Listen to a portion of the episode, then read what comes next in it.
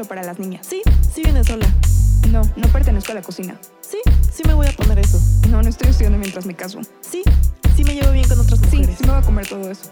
No, no tengo que tener hijos. No, no fue mi culpa lo que pasó. No, no pedí tu opinión sobre Sí, mi sí quiero seguir trabajando. Sí, sí voy a opinar. Hola, yo soy Remedios. Yo soy Amelia y esto es Opinionary Podcast, resignificando el que las mujeres tengamos opiniones. El espacio para hablar del feminismo en el día a día y sobre todo darnos cuenta de que no estamos solas. Hola amigas, eh, ya es la siguiente semana. Hoy vamos a subirles la continuación del episodio anterior. El episodio anterior hablamos un poco de lo que es este, la violencia y diferentes formas de violencia, eh, acoso, abuso, demás. Entonces es muy importante que si no lo han escuchado, vayan a escucharlo primero. Y bueno, a los que ya lo escucharon, ahora vamos con la segunda parte en la cual Almendra, que es nuestra invitada, nos va a contar un poco de cómo se lleva a cabo el proceso o un procedimiento para denunciar todo este tipo de hechos. Y bueno, no sé si quieres comenzar con algo en especial, Ame.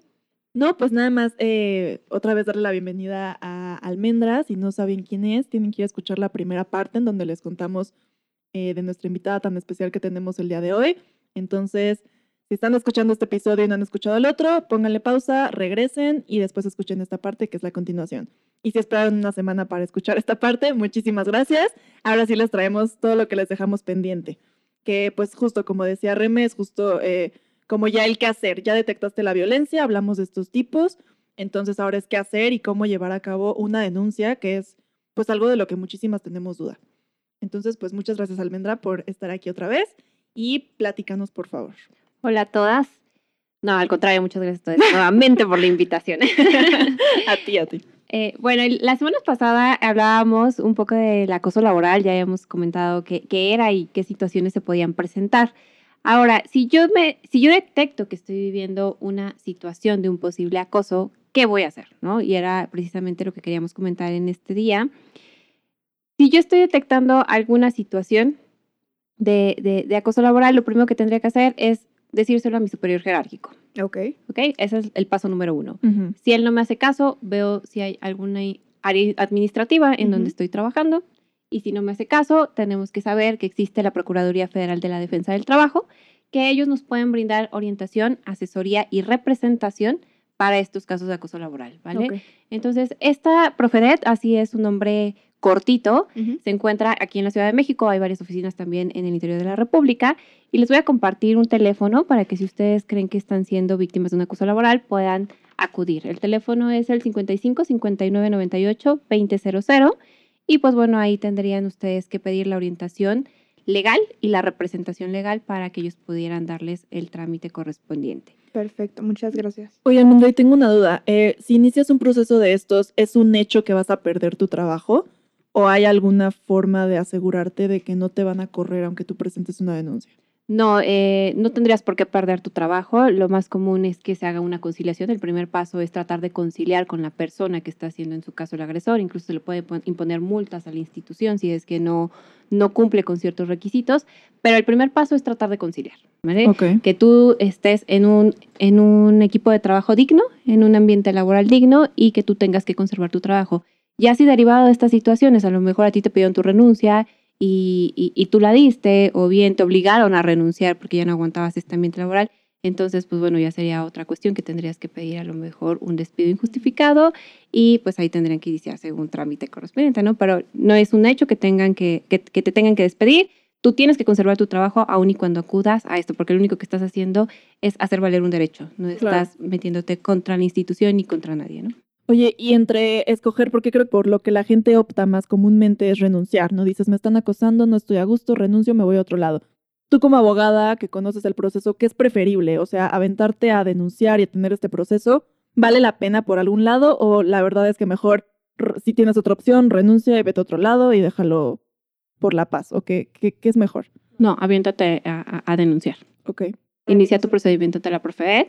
Eh, el primero, pues yo te aconsejaría, a lo mejor el día de hoy te pidieron tu renuncia o te trataron mal, a lo mejor el día de mañana llegas, hablas, ¿sabes qué? Quiero que estemos bien, este es mi trabajo, estoy haciendo las cosas bien, vamos a conciliar de manera interna. Claro. Si te dicen no, y, e incluso ya te prohíben la entrada, entonces directamente te vas a la Profedet y que se inicie el trámite correspondiente. Pero yo no recomendaría renunciar derivado de un acoso laboral sin antes haber tratado de conciliar y de haber iniciado un procedimiento a la Profedet.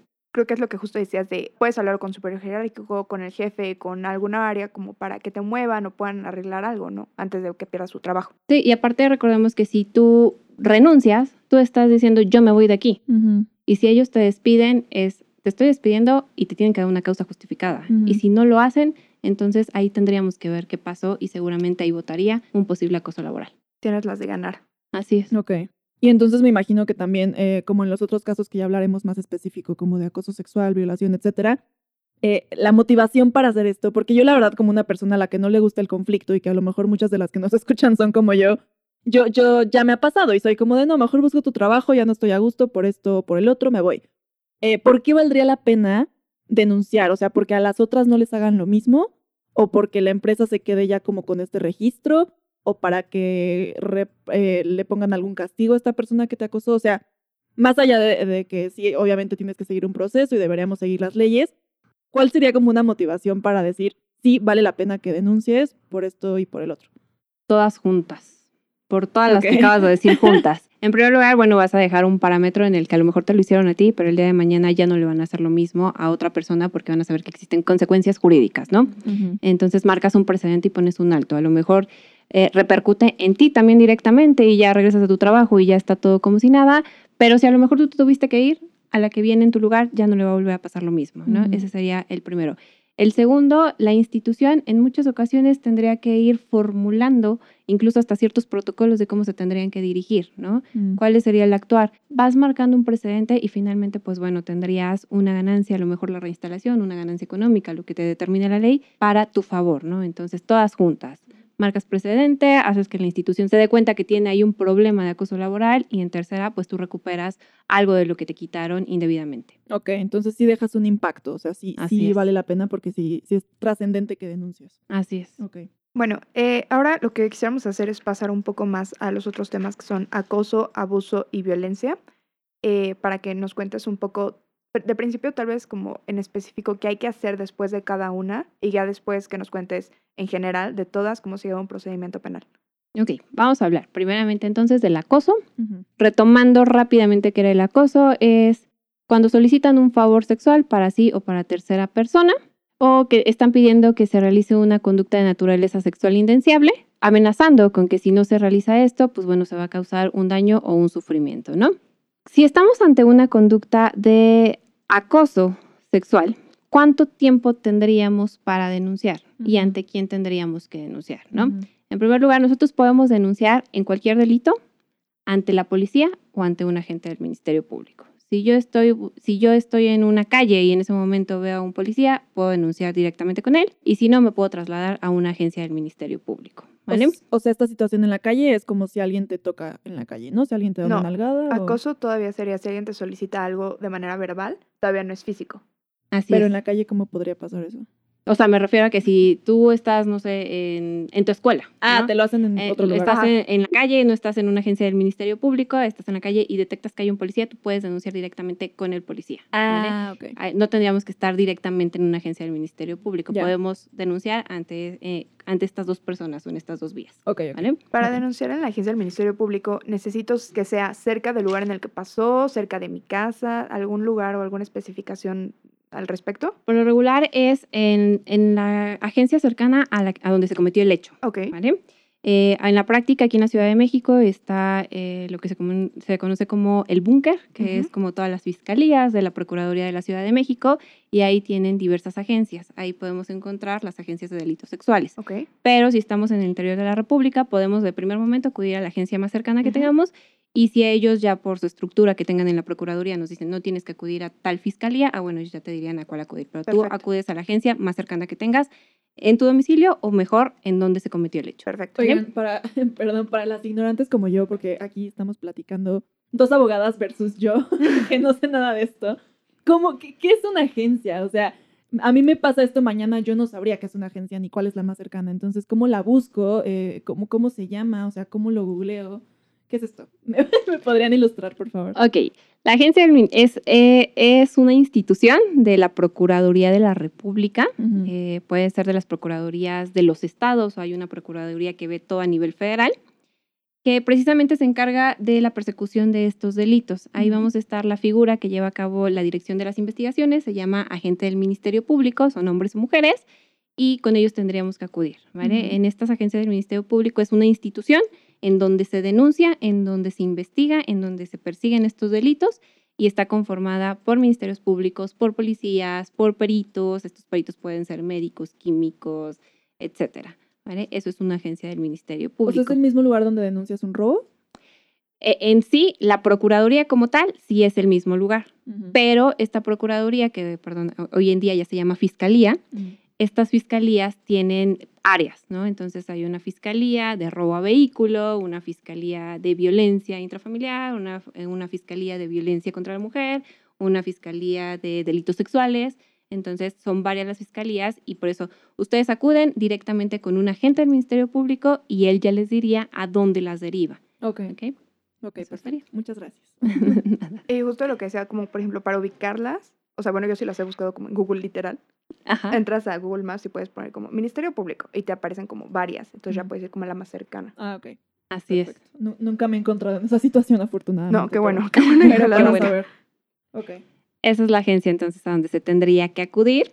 Eh, tendremos que acudir de primer momento ante un policía o ante una agencia del Ministerio Público y, e informar tal cual. Nosotros llegamos, nos identificamos y lo primero que tenemos que decir es vengo a denunciar un hecho, ¿ok? O vengo a denunciar algo que me pasó.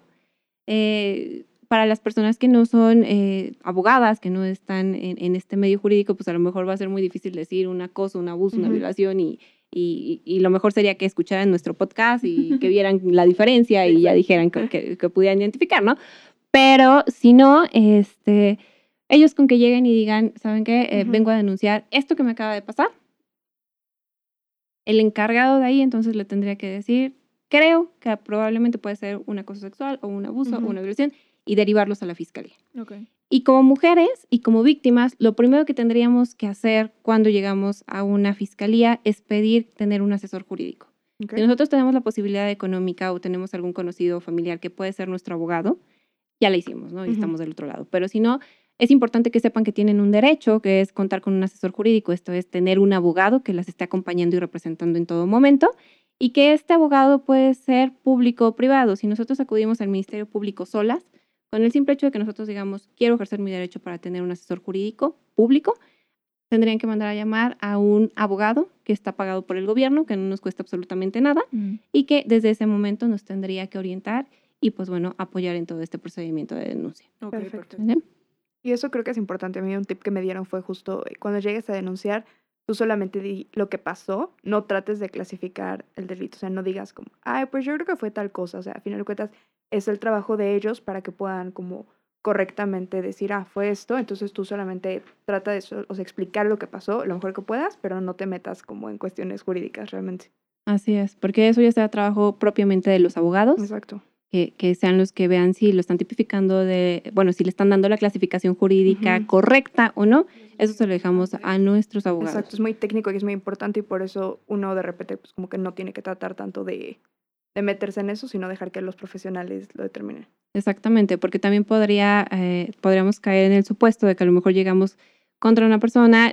La- las personas que nos atienden en estas fiscalías de primer momento no son los abogados, no es el Ministerio Público, son la gente que está eh, en oficialidad de partes, que son las que nos dan el primer servicio, o bien la gente de recepción. Entonces, tal vez no son abogados. Y si yo llego y le digo, es que me pasó esto y es un acoso sexual, y ella o él mínimamente tiene la idea de que es un acoso sexual, a lo mejor me puede decir, no, ¿qué crees? Que no es un acoso. Entonces, nos niegan a lo mejor el servicio, que eso es completamente incorrecto. Mm. Por eso la recomendación, como bien dice Remedios, es mejor únicamente llegar y contar el hecho, ¿no? Que nos pasó y quiero denunciar. Y ya que el Ministerio Público me determine si es delito o no es delito y qué tipo de delito es. Ok, oye, ¿y qué, y qué te van a pedir? O sea, yo llego y qué tengo que llevar, mi, mi INE, eh, copia de algo, o sea, Sí, de primer momento, en este caso de acoso sexual, únicamente tendríamos que llevar nuestra identificación. ¿vale? Llegamos con nuestra identificación, es lo que nos van a pedir. Vamos a tener que ser conscientes que tenemos que dar datos de identificación. Estos datos de identificación también pueden estar protegidos. Cuando a mí el Ministerio Público me empieza a preguntar cuál es tu nombre, cuál es tu domicilio, cuál es tu teléfono, tu correo electrónico, yo desde ese momento le puedo decir que quiero que estén en resguardo ok. todos mis datos. Se los voy a proporcionar porque él me va a estar notificando de mi investigación. Pero los va a dejar en resguardo para que nadie más que consulte esa carpeta pueda tener acceso. O sea que si no les dices eso, cualquiera los podría ver. Sí. Ok. De hecho, también, eh, aunque nosotros no se lo digamos, ellos están obligados a informarnos de nuestros derechos y uno de esos derechos es el resguardo de nuestros datos personales. Ok. Y ahí nosotros podríamos decirle, ah, ok, quiero que lo resguarden. Él tiene derecho de decírmelo, ¿no? Pero a lo mejor en la práctica el Ministerio Público cae en el supuesto de que tú ya debes de saberlo y a lo mejor nada más te lee todos tus derechos de corrido y pues tú ni siquiera sabías, ¿no? Y a lo mejor tú dices, ah, ok, sí, ya conozco mis derechos y no pido resguardo de datos, entonces estarían ahí abiertos, ¿no? Ok. Ok. ¿Y, ¿Y quién puede acceder a, digo, entrando en un detalle no tan importante, pero quién podría acceder? O sea, por ejemplo, la persona a la que yo estoy denunciando podría llegar a, a investigar mi dirección ahí. Eh, cuando están las carpetas de investigación, sí. Mm. Eh, quienes acceden propiamente en términos jurídicos se dicen las partes, son los que acceden a las carpetas de investigación de manera más sencilla para que todos lo entiendan. En una investigación va a existir un ministerio público que va a ser el que va a investigar. Va a existir una víctima, evidentemente, va a existir su abogado, que va a ser denominado el asesor jurídico, y vamos a tener a la contraparte, que va a ser la persona que está siendo denunciada, que la vamos a denominar imputado o acusado, y va a tener a su defensor. Estas personas son las que tienen el acceso a esa carpeta de investigación. Y toda la información que consta en esas carpetas puede ser consultada y conocida por estas cinco partes. ¿vale? Ok, entonces sí es súper importante que, que, pides, que pidas que esté en resguardo. Exactamente, Guau, ok. porque si te topas contra un defensor que a lo mejor pues no tiene cierta ética y ve tu domicilio, se la va a dar, ¿no? Claro. Claro. Y también son algunas cosas que, que muchas veces las mujeres pues, no denuncian o, o la gente en general no denuncia porque dice, híjole, pues van a tener mis datos y al rato me van a venir a buscar. A lo mejor sobre todo cuando fue alguien desconocido que ni siquiera tiene relación de dónde vives, dónde estudias. o- o. ¿Cómo te así. llamas? Claro. Exactamente. Wow, qué importante. Pero con el resguardo de datos se queda completamente sellada esta información y no tendrían el acceso. Incluso eh, también como víctimas y sobre todo en casos de menores de edad nos vamos a dirigir a las personas con sus iniciales. ¿ok? Ok. Mm, Entonces yo no sería Almendra Velázquez, yo sería AB. ok, ejemplo, perfecto. ¿vale? Eso también es importante que sepa. Ok, y entonces eh, tienes que llevar una identificación, te van a pedir tus datos y, por ejemplo, tienes que dar algún otro contacto, como de algún familiar o algo así, como... No, tienes que dar nada más tus datos para que te identifiquen. Ahí pues a lo mejor tú dices voy a dar la casa de, de mi amiga, voy a dar la casa de mi tía, voy a dar mi casa únicamente, ¿no? Mm, El dato que te van a pedir únicamente es el tuyo y en su caso el de tu asesor jurídico, Mm. si es que ya lo designaste en ese momento. Ok, oye, y en el caso de los menores de edad o las menores de edad, supongo que tienen que ir acompañadas de un adulto a hacer este proceso, ¿no? Así es, ahí sí tienen que ir acompañadas eh, de sus tutores y ahí sí se tendría que hacer, en primera, el resguardo de identidad eh, para menores de edad es prácticamente de oficio. En todo momento se va a dar este resguardo de identidad y eh, tendríamos que proporcionar entonces la, la- la identificación también de, del padre, de la madre, de los tutores y el domicilio de los padres, ¿no? Porque ellos van a estar encargándose de representarlo en este supuesto, aparte de un asesor jurídico. Ok, oye, y si, por ejemplo, el padre eh, fue el que, el, el imputado y la madre no, no apoya a la víctima, no la puede acompañar la mamá de una amiga, una tía o algo así, o sea, tendría que ser el tutor legal. No, ahí sí tendríamos que, que- que decir este supuesto ante el Ministerio Público para que se asigne entonces quién va a estar en representación de él o de ella, ¿no? Sí, claro. Ok. Bueno, continuando con este tema del acoso sexual, entonces este sería el trámite. ¿Cuánto tiempo tendríamos para denunciar, no? Una vez que se cometió este hecho, para presentar esta querella, tendríamos un año. ¿Ok? Ok. Entonces es muy importante que una vez que se cometió el hecho, tengamos en cuenta que tenemos un año para acudir ante la policía o ante el Ministerio Público Ujú. a denunciar este hecho. ¿ok? Perfecto. Eh, una vez que llegamos entonces al Ministerio Público, lo que se va a hacer en un acoso sexual es tomarnos como una entrevista. Vas a pasar a platicar con un Ministerio Público y le vas a contar de primer momento y muy brevemente qué pasó. ¿no? Ok. Ujú. El día de hoy estaba en la institución, en, en la universidad, llegó mi profesor, quien ya en reiteradas ocasiones me ha tratado de tocar la cintura o el brazo o, o me ha dicho muchas cosas, pero hoy Ujú. directamente me dijo, ¿sabes qué? Este, te propongo que nos vayamos a un motel después de las clases a cambio de una calificación Claro. de 10, ¿no? Eh, tendríamos que proporcionar, si conocemos el nombre de nuestro agresor, sus datos de identificación, su teléfono, dónde trabaja, dónde vive, los datos que yo sepa, su, su, su identificación física también. Ujú. Ah, sabes que es alto, delgado. Todo lo que yo sepa de esta persona lo tengo que proporcionar y tengo que contar todo lo del hecho. Ok. ¿ok? Siempre antes de contar el hecho, el asesor jurídico va a estar en contacto con la víctima y le va a decir cuáles son los detalles importantes, porque muchas veces nosotras como víctimas podemos decir, a lo mejor yo lo cuento de manera general, pero es muy importante contar a lo mejor eh, si había alguien más en ese salón de clases, las horas en las que fueron, por qué tú estabas en ese lugar, por qué él estaba. Y todos esos detallitos, entonces el asesor jurídico nos tendría que ayudar. Ok. Justo es, un- era una de mis dudas, como en qué te tienes que fijar. O sea, ya te pasó, te acaba de pasar, estás en shock. ¿En qué te fijas en la hora? Eh, si hubo alguien que lo vio, le, le pides que vaya contigo. O sea, como qué tipo de evidencia puedes recabar en un momento así. Hablando de acoso sexual. Para este acoso, yo creo que tendríamos que ver si había algún tipo de cámara, de micrófono que Mm. pudieran como ayudarnos a, a corroborar nuestro dicho, Ujú. si teníamos algún testigo y pues prácticamente nuestro testimonio, porque Claro. como fue una cuestión verbal, sería como identificar el por qué, si yo estoy diciendo que a las 10 de la mañana en el salón de clases llegó el profesor Juan y me propuso esto, tendría que como que justificar este hecho que realmente Juan llegó a esa hora.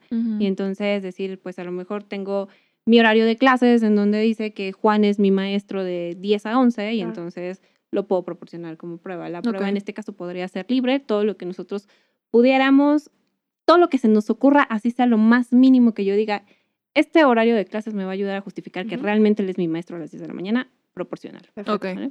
Perfecto. Y si no, también eh, eh, es muy importante saber que nosotros vamos a dar la información que tengamos, pero también no es nuestra obligación dar todo. Ah, ¿ok? Nosotros damos el hecho como tal, contamos qué nos pasó Claro. y el obligado de sacar toda la información y de recabarles el Ministerio Público y la policía. Mm. Nada más nosotros si tenemos todo esto, pues podemos ir preparadas, pero si no, tampoco no es nuestra obligación Claro, llevarlo. como que lo facilitas, ¿no? Digamos. Así es. Oye, y en un caso en el que, por ejemplo, hubo antecedentes de mensajes eh, por WhatsApp, por Facebook, yo qué sé, que el maestro ya te estuvo diciendo, oye, es que estás muy guapa, oye, si quieres un 10, esto y el otro, ¿eso se puede usar como evidencia? Sí, también lo podamos este, proporcionar.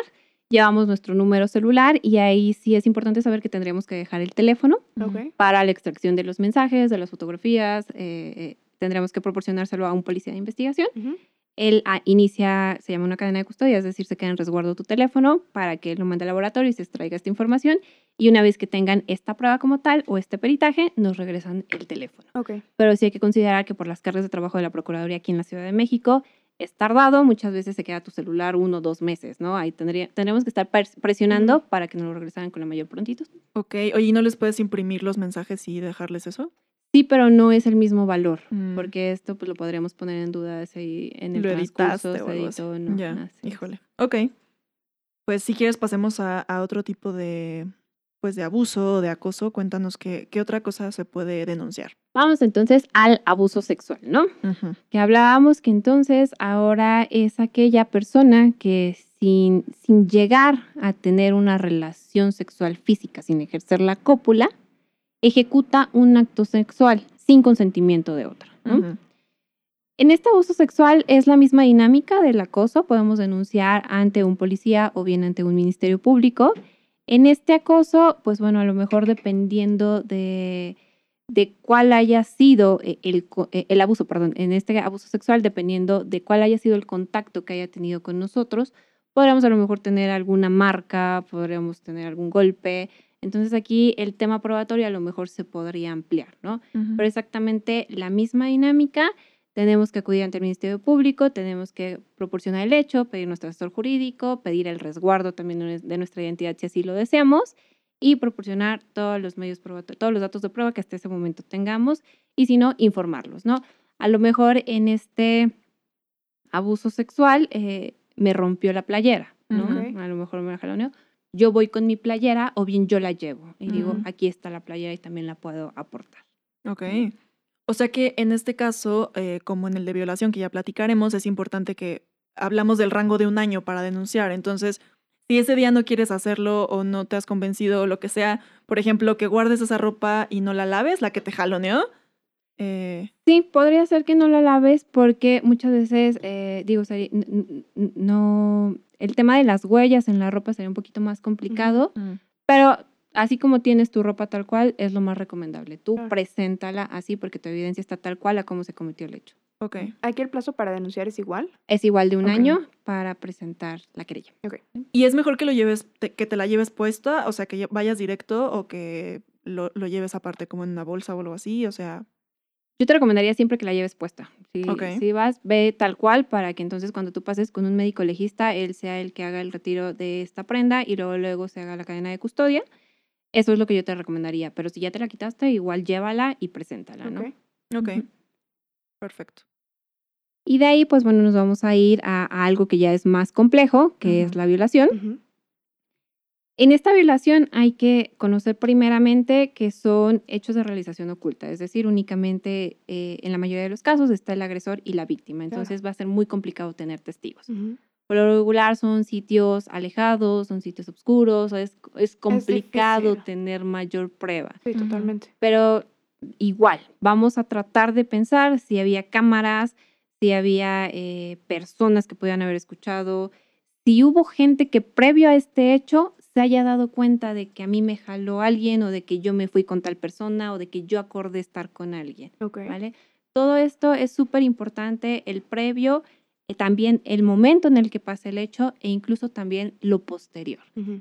Aquí vamos a acudir entonces ante también el Ministerio Público o ante la policía.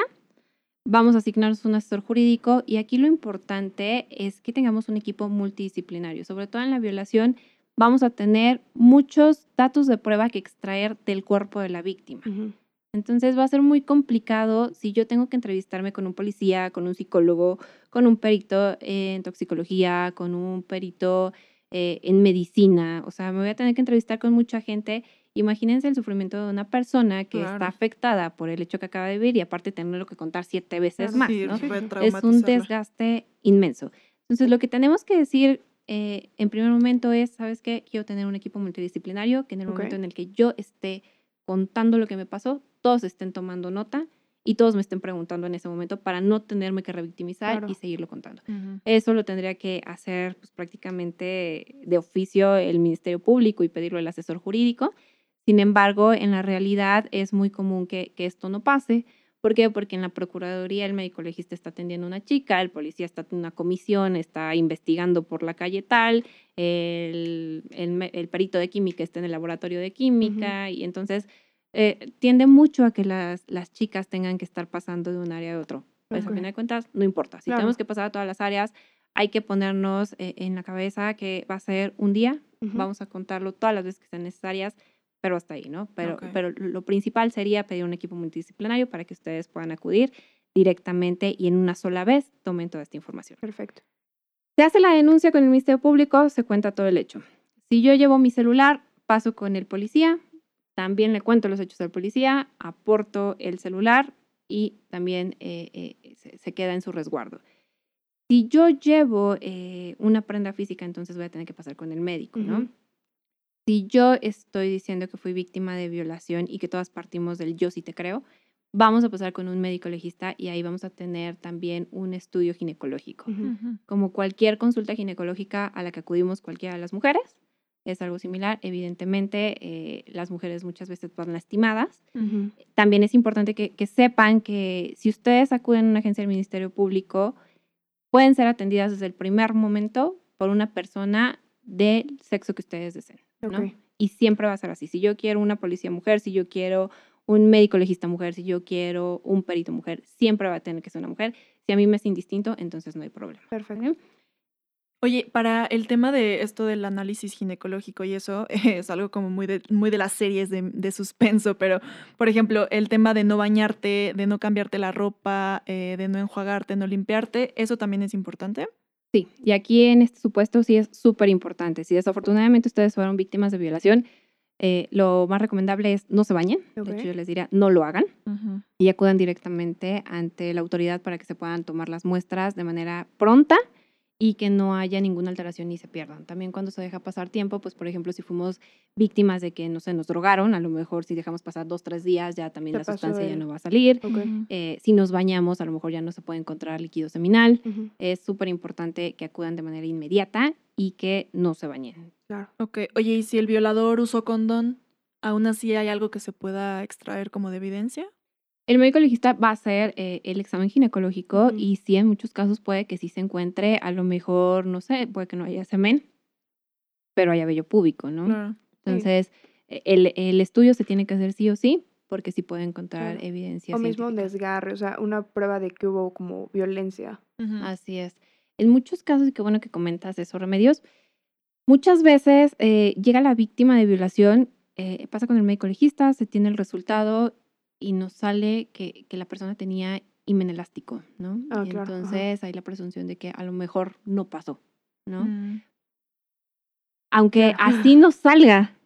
Y de verdad que es súper frustrante, Sí. porque luego dicen, ¿sabes qué? Es que si el ginecológico no te sale que sí tienes un desgarre o que es- pasó, Ujú, eh, entonces ya no vale nada. No, aquí Ok. todas las pruebas se tienen que concatenar. Claro. Aún y cuando mi examen ginecológico, a lo mejor yo me bañé porque yo no sabía o, o- o Ujú. me sentí sucia y quise llegar a mi casa y quise Claro. limpiarme, que no es lo más recomendable, pero si Pero ustedes es lo lo hicieron, normal, o sea, claro, es lo... exacto, aún así tienes que acudir a denunciar porque todo se va a enlazar. A lo mejor se nos perdió la prueba ginecológica que pudo haber sido la más fuerte y la más sencilla para condenar a alguien. Ujú, Ok, pero me queda la psicológica, pero me queda la toxicológica, Perfecto. pero me queda tu dicho y tu dicho hoy en día en casos de violación es lo que más vale. Ok. Oye, y para una denuncia de violación, ¿cuánto tenemos de, de tiempo para hacerla? Ok, una vez que, que pasó, el plazo para la prescripción sería de 11 años, 6 meses después de que se cometió 11 el años. delito. Sí. 11 años, Ah, 6 ok. meses. Ah, qué maravilla. Pero ahí les va una mala. Ajá, ¿Qué pasa si la violación la comete mi pareja, mi cónyuge? ajá. Ahí no vamos a tener 11 años, 6 meses, sino ahí vamos a tener únicamente un año después de que se cometió el hecho. Ok. ¿vale? Entonces ahí hay que tener mucho cuidado. Solo esta es excepción. Esa Ajá. excepción, Oye, y en caso, por ejemplo, de una menor de edad, es diferente, el te- o sea, la prescripción. 11 años, 6 meses a partir de que De que- la mayoría. Exacto, porque muchas Ah. veces, ajá, exacto, como que si te pasó a los 10, 15 o 16, piensas que son 11 años a partir de esa edad, pero en este caso, como eras menor de edad, es hasta que cumplas los 18 comienza a correr.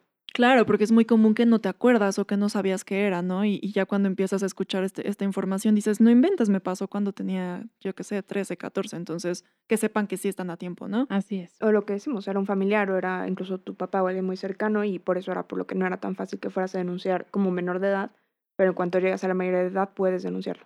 Exactamente. Ok, perfecto. Sí, y, y aquí en este caso, por ejemplo, de que las personas, no sé, a lo mejor no denuncié porque vivía con él, ¿no? ¿Y a dónde me iba a ir si lo denunciaba? Eh, puedes denunciar aún y cuando hayan pasado 5, 6, 7 años, etcétera, mientras todavía no se nos haya prescrito el delito. A lo mejor va a ser más complicado Mm, que, Sí, que claro. condenemos a esta persona, ¿ok? E- Eso sí tendríamos que comentarlo porque a lo mejor mucha evidencia ya se perdió y a lo mejor nada más nuestro fuerte es el psicológico, Sí, ¿no? totalmente. Pero vale la pena denunciar, vale la pena que, que se inicien estos procedimientos, que ellos mínimamente se sientan sometidos a un procedimiento, que sepan que, que, que, pues están jugando a la libertad derivado de, de un daño que hicieron, ¿no? Entonces, Sí, es también importante. que no se sientan solas y que sepan que se puede denunciar aún y cuando ya pasó mucho tiempo. Claro. Claro. Pues, oye, también pensando en, en estas situaciones a veces de, de que las chavas se acuerdan después o, o les da miedo por alguna u otra razón, eh, ¿qué, pasa ya en este proceso? Ya hiciste la denuncia eh, a hablar un poco más general de todos estos ejemplos, cómo es el- proceso más adelante. Pero, por ejemplo, en algún punto, eh, ¿qué pasa si esta persona, la que te violentó, tiene una coartada eh, falsa? O sea, si por ejemplo, esta situación que yo he escuchado mucho, abusó de ti o incluso te violó un jugador del equipo de americano y todos sus amigos van a decir que no es cierto, que tú estás loca y, y que él es bueno y todos ellos y de, de la nada tiene 10 testigos de que no pasó y tú tienes cero que digan que sí pasó. O sea, en una situación así que me imagino que es aterradora y que claro que te da pánico ir porque crees que tú vas a parecer la mentirosa, ¿qué, qué nos podrías decir? O sea, ¿cómo puedes comprobar que, que no es cierto? ¿Qué pasa? Ok, en primer lugar, yo a todas las chicas que denuncien cualquier delito les voy a decir de, de entrada, siempre nos van a etiquetar como algo, ¿ok? Claro. Ok. Y siempre vamos a tener que estar muy preparadas de que seguramente en la defensa, pues bueno, la persona que se vaya a defender se, la- se va a defender con todo, ¿no? Y, y puede que diga la verdad o puede que invente este tipo de mentiras para tratar de salvar su libertad o, o salvar lo, lo que él tenga que salvar, ¿no? Eh, ¿Cómo podría yo combatir esto? Todas las personas están obligadas a dirigirse con la verdad ante la autoridad, ¿vale? Ujú. Y sobre todo ante un juez. Ujú. Si él presenta sus testigos durante la investigación, ok, va a presentar una entrevista y va a quedar en papel, ok, porque cuando estamos cuando denunciamos todo se va a ir integrando, todo lo que yo diga, vamos a pasar en una computadora con el Ministerio Público que va a transcribir todo lo que yo diga, lo va a imprimir y eso es lo que se llama una carpeta de investigación, lo va integrando. Mm, Pero una vez que finalicemos todo este procedimiento, vamos a llegar a un juicio. Y en ese juicio ya no va a ser el papel el que va a hablar. Va a tener que venir la persona frente a un juez a enfrentarse a mi asesor jurídico, a enfrentarse a mí de frente si es que yo quiero estar ahí, a enfrentarse a un abogado, a enfrentarse él seguramente detenido o en libertad, e incluso a enfrentarse a un público que puede estar en la audiencia atrás. Mm, Y entonces, frente a todas estas personas, él va a tener que decir nuevamente su dicho. Y entonces ahí viene la oportunidad de que mi asesor jurídico lo contrainterrogue y evidencie y, lo haga caer en estas contradicciones, ¿vale? Ahí sería la oportunidad que nosotros tendríamos como los abogados de las víctimas, de si ya detectamos que esta persona está mintiendo, irnos a los detalles. Ok, tú dijiste que estabas con, con Juan el día de los hechos, ok, pues vamos a ver qué tanto te acuerdas de Juan, ¿no? Y vamos a ver si te acuerdas realmente qué playera llevaba, a qué se dedicaban, por qué tú estabas ahí. Vamos a tratar de irnos a los mínimos detalles y seguramente ahí va a salir que mintieron. Durante toda la investigación seguramente su entrevista que dieron va a tener pues ahí un peso, Huecos. un huequito, pero en juicio seguramente vamos a encontrar. Ok, porque me imagino, no sé en tu experiencia, pero me imagino que además de este ejemplo también ha de pasar mucho con las mamás y papás de, de los violadores o así, ¿no? Que seguro van de testigos, entre comillas, a defender a su hijo y obviamente inventan todo. Entonces, ¿sí, sí hay Sí. forma de luchar contra eso? Sí, de hecho la credibilidad de un testigo, bueno, pues cuando tienes, eh, cuando es tu familiar, cuando tienes un interés en que él tenga un beneficio, pues la credibilidad puede bajar un poco, Mm, ¿no? ok. claro. Incluso también es un derecho de, de cualquier persona que si es tu familiar, no testificar en su contra, ¿no? Entonces, aunque nosotros digamos, ¿sabes qué? Pero su mamá vio. Ah, bueno, pero si la mamá no quiere hablar, tiene su Mm, derecho a no testificar en contra de su hijo, Híjole. por ejemplo, ¿no? Ahí Ok. Bueno, y el caso de la violencia supongo que es eh, muy parecido. Tú llegas, este, te identificas Así es. y bueno, supongo que en este caso generalmente, bueno, depende obviamente del tipo de violencia. Violencia física probablemente puedas llevar moretones, rasguños, demás como para probarlo. eh, pero en, el- en otros tipos de violencia, por ejemplo, eh, no sé si el peritaje de un psicólogo, por ejemplo. Sí, ahí siempre que lleguemos a una agencia del Ministerio Público de entrada nos van a pasar con el psicólogo y con el médico legista. ¿no? Entonces de ahí se, se- se va a tomar todo este tipo de características de si tenemos una afectación o no derivada de este hecho. Para la violencia eh, familiar también tenemos un año para presentar nuestra denuncia, nuestra querella y pues también todas las pruebas que podríamos, en primer lugar nuestro hecho, eh, en el tema físico, nosotros indicarle ahí al médico legista, aunque él nos revisa todas, Claro. Eh, de, de- de- de- decirle, no sé, si yo ya traigo un moretón, decirle si tengo la ropa, si, si no sé si tengo algún otro testigo, si tengo incluso a los niños que tenga que presentar, también los tendríamos que presentar. Mm. Eh, todo este tipo de cuestiones es el mismo procedimiento y la misma dinámica. Perfecto. Y, por ejemplo, si ya pasaron varios meses dentro de este año eh, y ya no tienes los moretones ni nada, ¿puedes, mandar, ¿puedes enseñar fotos, por ejemplo? Si ese día te tomaste fotos, ¿funcionan? Sí, sí podemos presentar las fotos, nada más que ahí tendríamos como una cierta, ah, no sé, tendríamos, en, en- en la manera de, de que esta foto nos pueda servir sería, ¿realmente él te los hizo el día de los hechos o no? ¿no? Entonces, a lo mejor si son en el iPhone y aparece el día que yo estoy denunciando que pasó, a lo mejor ahí tendríamos una poquita más de credibilidad, pero sí, sí sería más complicado. O sea, presentar todo lo que tengamos en el momento en el que hagamos la denuncia, ustedes presenten Todo todo lo lo que- que tengan, ya que sea la autoridad la encargada de ver cómo la defiende y el juez el encargado de valorarlo. Claro. ¿no? Y por ejemplo, en este tema de la violencia, que es un poquito más objetiva, eh, cuando no es física, sino que es psicológica, lo que hablábamos el episodio pasado, este celos, que te controla las redes sociales, te revisa el celular, eh, quieres saber dónde estás todo el tiempo, incluso violencia económica, etcétera. ¿Cómo tú puedes eh, distinguir en- entre lo que es denunciable y lo que no? ¿O todo es denunciable? O sea, en una relación así, ¿cómo, cómo identifican las mujeres que sí es un delito? Ok. ¿Qué sí va a ser violencia familiar? Recordemos, si yo siento que, que me estoy siendo agredida física, emocional, económicamente por cualquiera de mis familiares, si yo ya estoy sintiendo esa afectación, lo voy a denunciar. ¿vale? Ok. Eh, en tema físico es muy fácil de reconocer, Ujú. ¿ok? En tema psicoemocional es muy fácil cuando son insultos, ¿no? Por, ejemplo, yo, que, yo que en mi matrimonio tengo prohibido completamente decir los insultos hasta de chistes, y a mí algún día me empezaba a decir algún insulto, para mí sería muy fácil detectarlo. Claro. Pero hay relaciones en las que a lo mejor hasta de broma se pueden tender Sí. a, a decir palabras Y de repente yo veo que a lo mejor ya el güey que nos decíamos ya no es un güey tan güey, sino ya es distinto y yo ya lo empiezo a sentir como una afectación que Ujú. me está generando algo emocional. Ujú, ujú. Ahí ya podríamos tener un foco rojo y yo lo diría también, ¿no?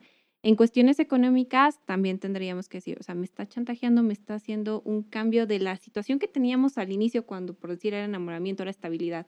Ahora lo está haciendo con una presión para generar algo en mí. Eso yo podría decir, ya se está generando una violencia familiar. ¿Y eso lo puedes denunciar? Sí. Ok. Todo el tema, casi siempre decimos, bueno, violencia familiar es únicamente golpes, Sí, ¿no? claro. Únicamente insultos. No, hay muchas cuestiones en la violencia familiar que tenemos que detectar y que se deben de denunciar. Perfecto. Ok. Oye, ¿y dentro de violencia familiar entra, por ejemplo, tu pareja aunque no estén casados? O sea, si es tu novio o cuáles son las condiciones o cómo? Sí, la ley nos dice que debe de ser cónyuge, concubina, madre, padre, hijo, abuelo, tío, hermano, adoptante, adoptante, los miembros de, o, o los miembros de sociedades en convivencia. En este caso, si yo ya tengo una relación afectiva con una persona, ahí ya puede entrar la violencia. Aunque no vivan juntos. Aunque no vivan nada. juntos, Mm, también ahí puede entrar. Y, y, por ejemplo, ahí, no sé, lo más común en las relaciones de noviazgo es que, no sé, te, te controla y a lo mejor te publica algo en Facebook, ¿no? Así de, ah, ya me di cuenta que te está dando like el güey de aquí arriba, ¿no? Ujú. Y tú así, ah, bueno, presentas Claro. en cierta fecha él ya presentaba este tipo de actitudes y lo pones. ¿no? Perfecto. Ok. Perfecto. Y justamente hablando ahorita de, de esta, estos temas como no tan obvios, porque no es tan físico, eh, por ejemplo, en un- una situación, retomando el principio, de acoso callejero. O sea, si alguien te dijo algo en el metro, o alguien te chifló, o esto o el otro, que no tienes una evidencia como física que, que puedas ir a demostrarlo, esto, eh, ¿qué, qué tienes que llevar? O sea, ¿cómo lo compruebas? Únicamente con tu dicho. Ok. Y, y en ese momento sí te recomendaría, si fue en el metro, inmediatamente para un policía Ok. y dile, esta persona me acaba de tocar o esta persona me acaba de decir esto. ¿no? Tengo una amiga que una vez me contó que apretó el botón de emergencia, como el freno, porque justamente un tipo la estaba acosando. No, no llegó a ser abuso, pero sí fue acoso. Y, y sí, se lo llevaron y demás. ¿Eso funciona? O sea, ¿se puede apretar ese botón para estas Sí, situaciones? completamente estás pidiendo el auxilio y, y- te, te repito, si te pasa en el metro, yo te recomendaría de manera inmediata, pide este tipo de auxilio, aprieta el botón o pide a un policía y que en ese momento lo detengan. Ahora, ¿qué tanto va a pasar del abuso y del acoso? Eh, la realidad es de que de un abuso o un acoso lo van a detener, lo van a presentar ante una agencia del Ministerio Público y muy probablemente eh, si llega ante un juez de control se le va a dar una medida cautelar que no va a ser prisión. ¿ok? Ok. Ujú. él va a tener que dejar algún otro tipo de garantía para asegurar que va a regresar a un juicio, si, en el caso de que lleguemos a un juicio, porque también hay salidas Claro. alternas a un juicio. Y, y lo que nosotros vamos a lograr, en primer lugar, es únicamente hacerle un escarmiento a esta persona. En segundo lugar, si él quiere evitar un procedimiento penal, va a tener que pagar una reparación del daño. Pero sí ser conscientes que en estos dos supuestos es muy probable que la persona esté en libertad. Sí. Ok. Sí, claro. En la violación es caso completamente contrario. Ahí sí, eh, a nivel constitucional, tiene que estar en prisión Ok. Qué bueno. preventiva. Bueno. Eh, bueno, entonces ya nada más lo que quisiéramos es que nos cuentes un poquito más como el procedimiento en sí, o sea, que presente la denuncia y después qué va a pasar, o sea, Ok. cómo se lleva un juicio. Se presenta la denuncia durante, eh, una vez que se presenta la denuncia, el Ministerio Público hace una serie de peritajes y actos de investigación, que es esto, recabar celulares, entrevistar testigos, ubicar el lugar. Incluso durante este, este periodo, que, que, que está indeterminado, porque no, la ley no nos dice tiene que durarle, se llama investigación inicial, no nos dice Ujú. cuánto tiene que durar la investigación inicial. Eh, solamente es, ah, ah, ah, eh, no, perdón, no, no, lo dice. Durante esta investigación, si yo como víctima, no sé, me, me enfrenté a cuestiones psicológicas, a un tratamiento psicológico, o dejé pasar el tiempo y ya me acuerdo de más detalles, Ujú. puedo venir y ampliar mi entrevista. Ok. ¿ok? Amplio una en- hago una entrevista ante el Ministerio Público con la finalidad de, de proporcionar mayores datos y se sigue la investigación. Una vez que el Ministerio Público ya recabó datos de prueba para ejercitar la acción penal, es decir, para llevar a esta persona ante un juez, Ujú. entonces nos, tendría, no- nos notificaría del día en el que vamos a acudir y nosotros podríamos acudir a esa audiencia o no. Ok. Esto es en el supuesto de que la persona haya quedado en libertad. Bien. Si lo detuvieron en el momento en el que estuvo cometiendo el hecho, de manera inmediata el Ministerio Público tiene 48 horas para hacer estos actos de investigación y decidir si lo presenta o no ante un juez. Entonces, aquí la importancia de denunciar de manera casi Claro, inmediata, inmediata. ¿no? Si nosotros denunciamos de manera inmediata, a lo mejor de ese momento lo detienen y entonces de manera inmediata lo vamos a llevar a un juez y de manera inmediata lo van a presentar ante, eh, un, eh, ante un juez de control y de ahí seguramente le van a imponer una medida cautelar. se agiliza la que más. sea, ¿no? Si nosotros no denunciamos de manera inmediata, tendríamos que esperar un plazo de investigación. Una vez que se presenta eh, ante el juez de control, lo primero que se va a hacer es, si fue detenido en el momento, es decir, en flagrancia, así le llamamos nosotros, se va a hacer un control de detención. Van a verificar si la detención fue legal o no. Y de ahí eh, se pasaría a un periodo que se llama de imputación, en donde se le va a decir por qué, por qué se le está siguiendo este procedimiento. Voy a tratar de ser un poquito más, más light para que no sea tan jurídico, porque ya vi la cara de Amelia que cara no me what? está entendiendo. Voy a escuchar este episodio varias veces y tomar notas para ir aprendiendo. Ok, va- regresamos a eso. Ya, ya detuvieron a la persona o bien ya se le giró una orden de aprehensión. Se va a, a seguir una serie de audiencias. La primera audiencia eh, se va a decidir si se le impone una medida cautelar o no. Ok. Ok, entre otras cuestiones jurídicas, lo importante para nosotros es saber en qué estado va a quedar él, si va a quedar Claro. en libertad o no. Ujú. Como les decía, en el acoso o en el abuso es muy probable que no se le imponga, de hecho, eh, estoy cualquier segura que no se le va a imponer ajá. prisión preventiva, en el caso de la violación sí. Perfecto. Y aquí, a partir de este momento, él tendría que tener una medida cautelar hasta que llegamos a otra etapa. Durante todo este tiempo, el Ministerio Público va a seguir investigando. Cuando llegamos a otra segunda etapa, es otra audiencia, que ya es una etapa intermedia. En esa nada más prácticamente están los abogados, las partes, nosotros podemos acudir. Yo les recomendaría a todas las víctimas que durante estas audiencias no acudan. o sea, Perfecto, todas las claro. primeras audiencias, que es la etapa de investigación y la etapa intermedia, dejen a sus asesores jurídicos hacer todo el trabajo, no se revictimicen, Ujú. ellos que las representen y ustedes eh, solamente estén pendientes de lo que se necesite, pero no acudan. Perfecto. Ujú. ¿En dónde sí vamos a acudir? Entonces es en un juicio oral si es que se llega a un juicio oral. Ok. Si llegamos a un juicio oral, entonces ahí sí nos tendremos que presentar ante un juez, ahí se presentaría nuestro agresor, se presentarían sus abogados, mis abogados, el Ministerio Público, y ahí sí sería una dinámica en donde vamos a contar frente a un juez qué nos pasó, Ok. nos van a hacer preguntas y así se va a hacer con todo el desarrollo de las pruebas frente a un juez y también él en su caso podría testificar y también lo podríamos contrainterrogar. Oye, ¿y en este proceso hay alguna forma de evitar ver a tu agresor? O sea, que no te toque estar enfrente de, de él y hablar enfrente de él.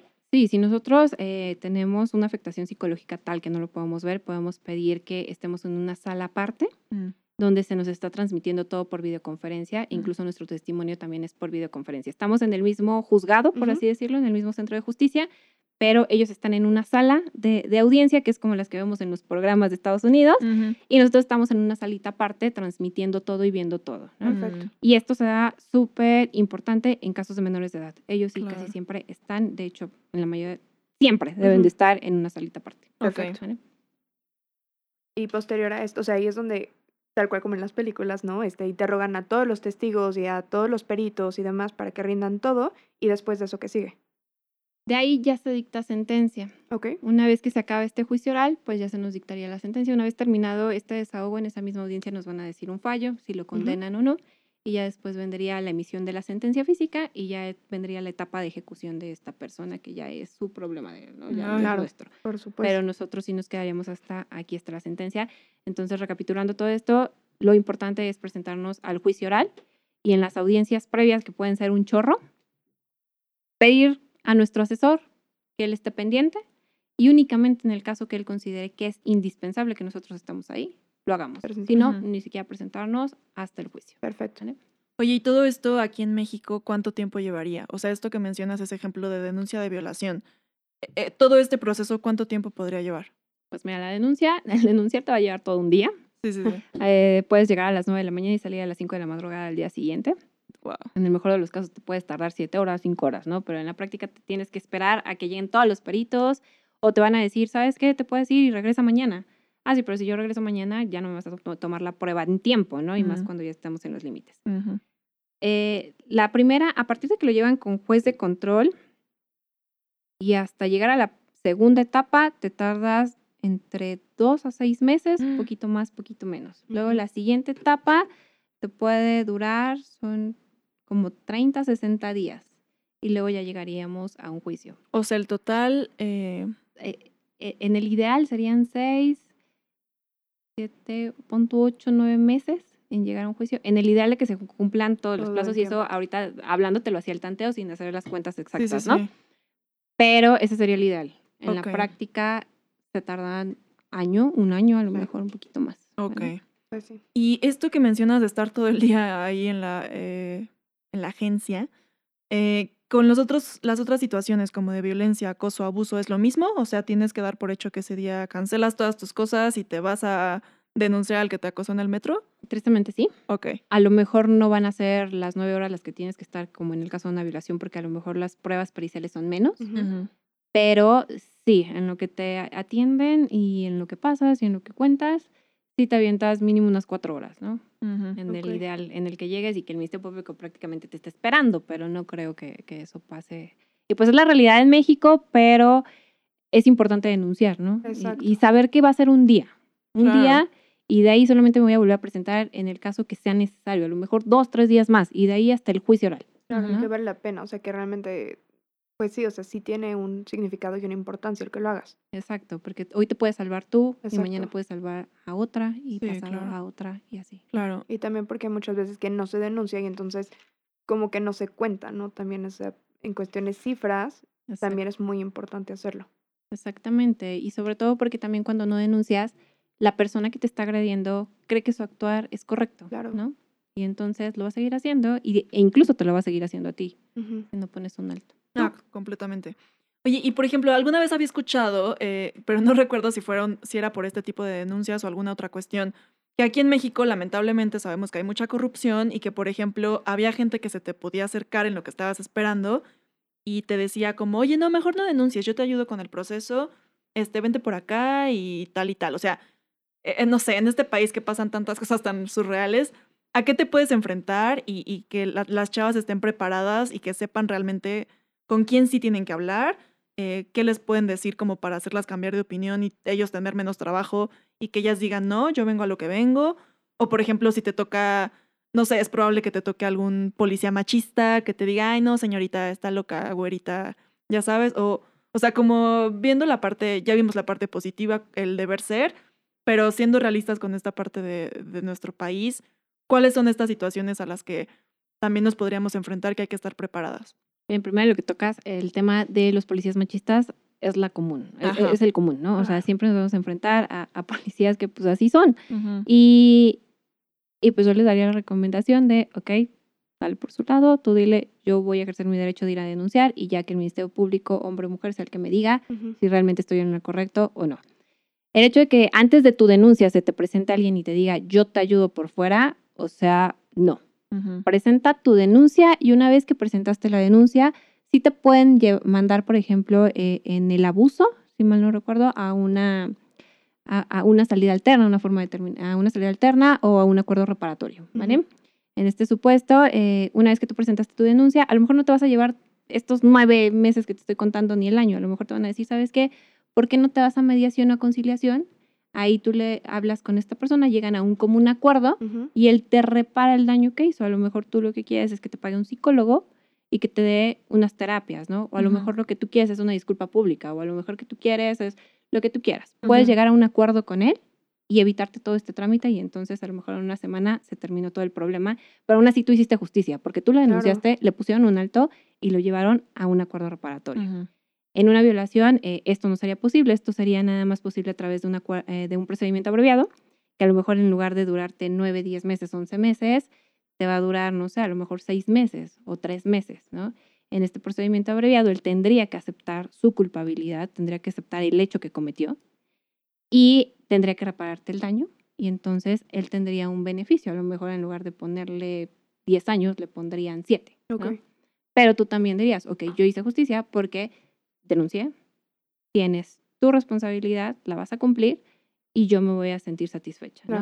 En estos supuestos, eh, yo únicamente les diría, si ustedes quieren llegar a una salida alterna, una forma de terminación anticipada, esto es correcto, sí, pero previa denuncia. Denuncien y una vez que se haya denunciado, entonces que sea la autoridad y sus asesores quienes les digan, podemos negociar o podemos acudir a esta salida Ujú. Y ya tú te evitas todo este trámite si es que tú lo quieres. ¿no? Ok.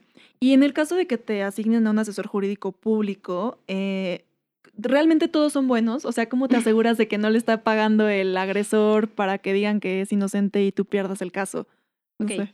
Eh, ¿Cómo te podrías tú asegurar si no tienes conocimiento del derecho? Realmente sería muy complicado, ¿no? Eh, yo creo que cuando tú ya no tienes confianza en un asesor jurídico, lo más recomendable es, si es privado, contrátate otro. Si es Ujú. público, habla directamente con su director o con su superior y pide que esta nueva persona te dé una asesoría de cómo va tu asunto, ¿no? Ujú.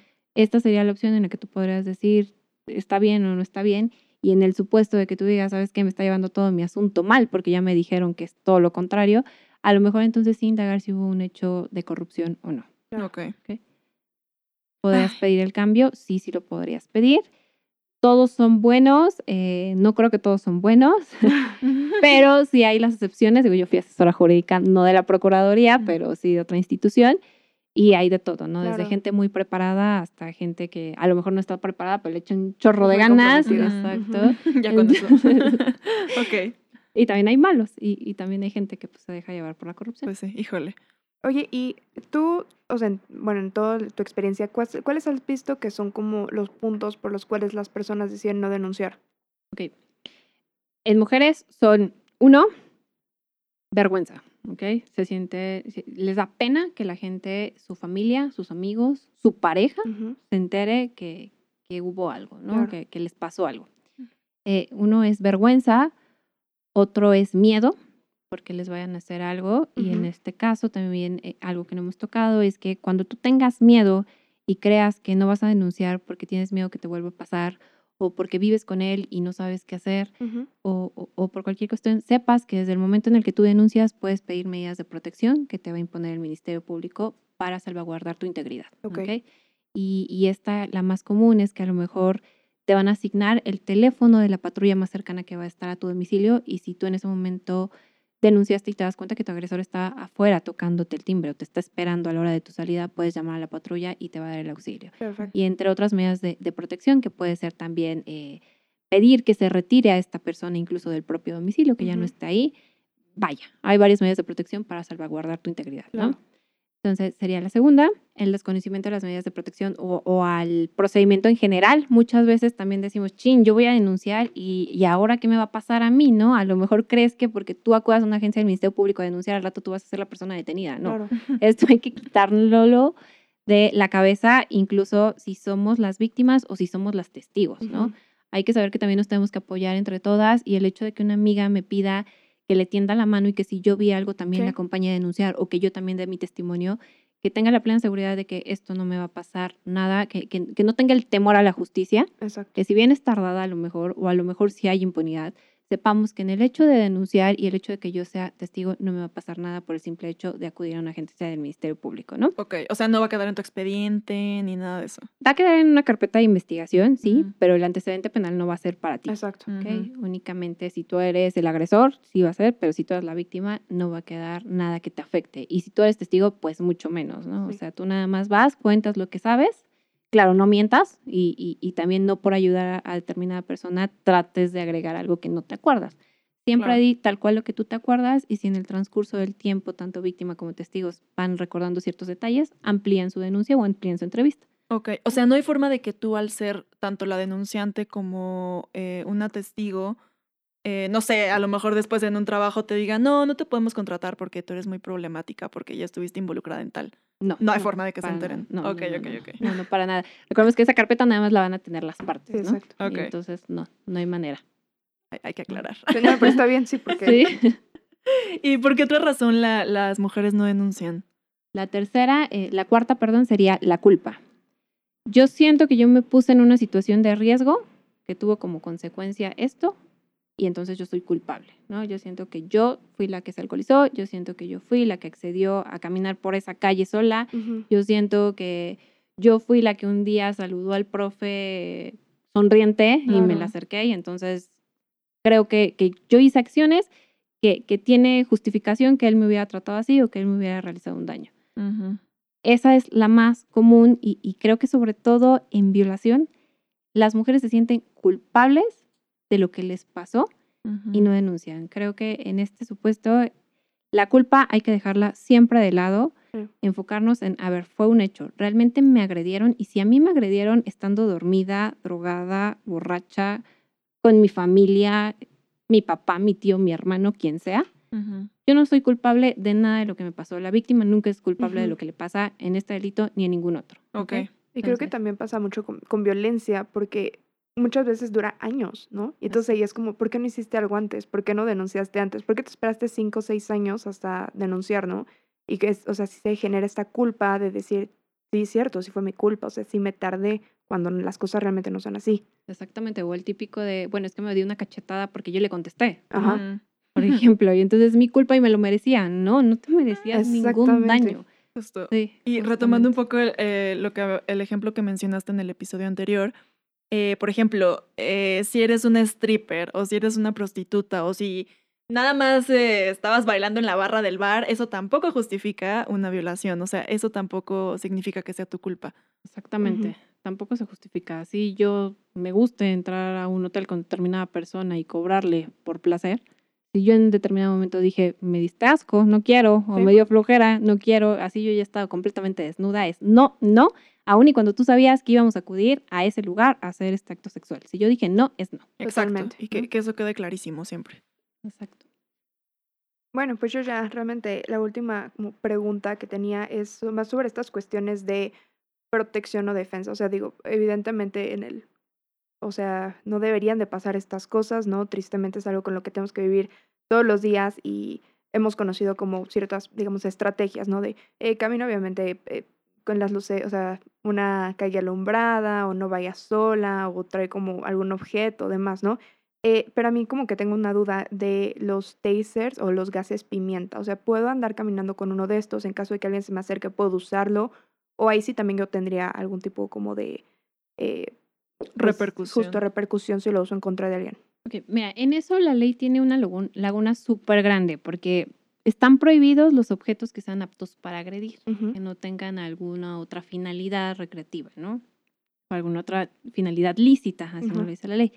Un gas pimienta, pues obviamente lo llevo para autodefensa, ¿no? no Totalmente. tengo otra finalidad. Y en teoría, por la ley, estaría prohibido, ¿no? Ujú. Mm. Pero de una interpretación que yo haría, digo, ok, me dice que cuando no sea un fin lícito, si yo lo voy a ocupar para una legítima defensa y lo ocupé para una legítima defensa, Claro, yo siento que sí estaría justificado de manera legal que yo lo hubiera utilizado, ¿no? perfecto. Pero, pues sí, lo que se nos dice es que hay, es un objeto prohibido. Sí, Sí, totalmente. pero lo tenemos que cargar las mujeres y lo vamos a cargar y si algún día, ojalá nunca lo tengamos que ocupar, pues en legítima defensa lo Sí, podríamos totalmente. O sea, porque digo, mil veces eso a que te pase algo, la verdad. Exacto. Ok, y ya es un caso extremo este ejemplo que se me ocurre, pero, por ejemplo, estas mujeres que eh, asesinan a su violador o a su atacante en defensa propia, ¿hay forma de protegerlas? Eh, o, ¿O no está justificado? ¿O qué pasa con ellas? Sí, todo va a radicar en la legítima defensa y, y en los medios que se emplearon y en las circunstancias. Tendríamos que ver mucho el hecho. Pero sí, evidentemente, si yo me defendí y a lo mejor, no sé, eh, me- vi un arma al lado de mí y, y me quise defender y lo- le disparé y lo maté, era en legítima defensa y a lo mejor me van a decir, es que te excediste, era un arma, ¿no? Él nada más te estaba golpeando o a lo mejor nada más te estaba No, haciendo es que otra sí, cosa. Sí, sí, sí. Sí, pero fue el medio que a lo mejor a mí en ese momento se me ocurrió y la afectación emocional y psicológica que tenía en ese momento, Claro. eh, pues fue, sí, a lo mejor un medio desproporcional, pero fue una legítima defensa. Totalmente. Cuando el peligro haya sido real, actual, inminente y que no, habían y que no tenían derecho para ejercerlo y en este supuesto yo me defendí, tendríamos la justificación, ¿no? Aun y Ok. cuando se nos hubiera pasado la mano, por así decirlo. que que Ay, no, no. no está bien dicho que diga se me pasó la mano porque entonces ya no estaría justificado, pero aún así cuando... Claro, cuando, cuando exceda, haya- digamos, Exacto. de todas formas, fue en legítima defensa. en legítima Ok, defensa. y una pregunta que tenía que se me pasó, eh, hablabas ahorita de las razones por las que las mujeres no denuncian, que una es la vergüenza con la familia o con gente cercana. Siempre se tiene que enterar a alguien de que estás denunciando. O sea, si estás en alguno de estos procesos y realmente la razón por la cual lo estás evitando es porque te da muchísima pena que, yo que sé, que tu mamá se entere o que tu papá se va a morir del coraje y le va a dar un infarto, ¿es necesario que se enteren o lo puedes mantener como privado? Ok, si eres mayor de edad lo puedes mantener como privado, Mm. pero es muy difícil, ¿ok? Ok. Yo voy a llegar con el Ministerio Público y le voy a decir, quiero, te tengo que dar un dato de donde me vas a tener que notificar y ubicar. Y a lo mejor te voy a dar el de mi asesor jurídico, ¿no? O a lo mejor te voy a dar un dato, o sea, si yo realmente voy consciente de que quiero denunciar, quiero que seguir un procedimiento y que se haga justicia, tengo que Ujú. dar un domicilio cierto, ¿no? Donde me tengan que ubicar y muchas veces va a ser mi casa. O a lo mejor sí, la casa de mi mejor amiga, pero las 3, 4, 5 notificaciones a lo mejor se va a hartar y ya no me lo va a querer decir. Si yo no quiero que se entere mi familia, no se va a enterar. pero yo recomiendo que sí se entere, porque siempre la familia y tu círculo cercano, cuando eres víctima de cualquier delito, es tu vínculo de apoyo. Ujú. Eh, como te comentaba al inicio, eh, te van a etiquetar siempre. Ujú. Y a lo mejor el día de hoy vas a decir, chin, es que él está diciendo en la investigación que las cosas no pasaron así y me está diciendo que yo soy la mentirosa y yo me creo la mentirosa. Y si tienes a toda tu gente alrededor recordándote que no, que no Claro. estás sola, que tú denunciaste y que las cosas fueron así y así y así, así, vas a tener una fortaleza enorme. Entonces, mi recomendación es de que sí se enteren, pero si no quieres que se entere, es muy complicado, sobre todo cuando vives con tus papás, Ujú. Pero pues podrías dar algún otro domicilio de notificación. ¿no? Ok. Y en el caso, continuando un poquito con este tema, en el caso de las mujeres que no tienen una red de apoyo directa, o sea, como que son huérfanas o se pelearon con su familia o incluso son parte de los agresores o encubridores o lo que sea, eh, también, ¿qué les podrías decir como para que sepan que no están solas, que hay asociaciones, que hay mujeres como tú, como nosotras, que estamos ahí, o sea, que hay grupos feministas que también pueden armar esa red de apoyo con, con personas pues que no sean de su familia, ¿no? Exactamente. Creo que tenemos la bendición de que hoy en día las mujeres nos apoyamos al 100% y partimos del yo sí te creo. Entonces, en primer lugar, si te sientes sola, si no tienes esta red de apoyo, pues búscanos a nosotras, busca a, a- a un asesor jurídico, si quieres el área legal, busca una institución especializada en víctimas que te pueda dar un apoyo psicológico, emocional, busca eh, redes feministas que estemos contigo, que te llevemos de la mano. Y pues siempre que tengas en la cabeza que a lo mejor no es tu familia la cercana, pero nunca vas a estar sola, ¿no? Siempre Exacto. vamos a ver gente que te vamos a escuchar, que te vamos a tender la mano, que te vamos a asesorar y que pues el camino es difícil, pero pues aquí vamos a estar todas. Exacto. Muchas gracias. Y ya por último, te quiero hacer una pregunta que nos hicieron también por redes sociales. Eh, eh, valga la redundancia, ¿qué pasa con el acoso en redes sociales? Que es algo muy común ahorita, eh, que no, no entra en estos casos que mencionamos en donde ya conoces a la persona y te está mandando mensajes por aquí o por allá, sino que, por ejemplo, es un desconocido. O sea, alguien que por alguna extraña razón te eligió y te está mandando mensajes y molestando y molestando. Eh, ¿Eso se puede de alguna forma denunciar? Pues si, si, no, si mínimamente nos llega a un acoso sexual, podríamos iniciar una denuncia y a lo mejor la policía cibernética podría ahí hacer algo para identificar a esta persona, que, que en la realidad sería algo súper complicado que esto pasara, Ujú. ¿no? Yo creo que ahí sí tendríamos que buscar otros medios como a lo mejor en la red social, tratar de, de marcarlo como spam o tratarlo Ujú. de denunciar o cosas así, pero a nivel de redes sociales, porque sí, a nivel de, de Procuraduría, pienso que sería muy complicado que, que realmente avanzaran estas investigaciones. Ok, ok, ok. Pues muy bien, pues muchísimas No, gracias. pues, Yo Muchas gracias. No, ya tengo contrario. mucho material que estudiar. No, de verdad, muchas muchas gracias. Y lo que te comentábamos, creo que es, es un orgullo poder decir que defendes a tantas mujeres y que haces como apoyas tanto y que realmente es esto tu labor y lo que te gusta hacer. Entonces, de verdad, creo que muchas gracias de parte de todas. No, pues al contrario, muchas gracias a ustedes por darme un micrófono y por poder contar aquí todo lo que, lo que pasa en la realidad y todo lo que pueden hacer todas por defenderse y por protegernos entre todas. Ay, muchísimas gracias a ti por estar aquí, por esta labor que has hecho y también quiero agradecerles a las que nos están escuchando, eh, que han denunciado a lo mejor porque pues este proceso, como verán, requiere muchísima fuerza y valentía y es muy importante porque nos han salvado a muchas a lo mejor de caer en garras de esos mismos depredadores. Entonces, de verdad, muchas gracias a todas ustedes por atreverse a tener todo este proceso que no es nada fácil, literalmente y psicológicamente y emocionalmente, eh, por todas nosotras y por esta gran manada que estamos formando de mujeres y a las que apenas están animándose a denunciar o si a lo mejor este podcast les ayudó a, a convencerse de si hacerlo, también que sepan que no están solas y que vamos a seguir luchando por ustedes. Así que, pues yo sí te creo, nosotras te creemos y aquí estamos. Así que cualquier duda que tengan también para Almendra, eh, nos las pueden mandar por redes sociales. Ahorita si quieres otra vez dejar tu, tu dato de contacto. Y muchísimas gracias por escuchar estos episodios. Gracias por estar aquí también, Almendra. Y pues hasta la próxima, amigas. Sí, les comparto mis datos de contacto. En Facebook estoy como Almendra Velázquez. Si, si alguien por ahí me manda solicitud de amistad, nada más pónganme que me escucharon aquí en Opinionari para aceptarlas y estar en contacto. Y mi correo electrónico almendravelázquez.hotmail.com. Perfecto, muchas gracias. Gracias, hasta la próxima.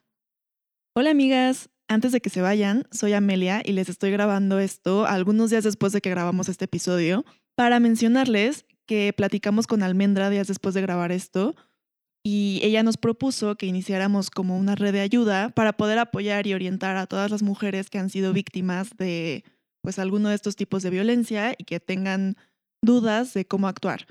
Entonces, si ustedes son o conocen a alguien que necesite ayuda eh, para saber qué hacer en cualquiera de estas situaciones que comentamos en estos episodios, contáctenos ya sea a través de nuestro Instagram, que es arroba opinionaripodcast, o a través de nuestro correo, que es opinionaripodcast.gmail.com.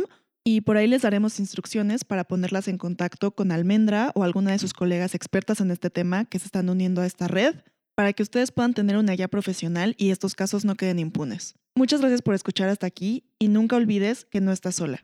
Hasta la próxima.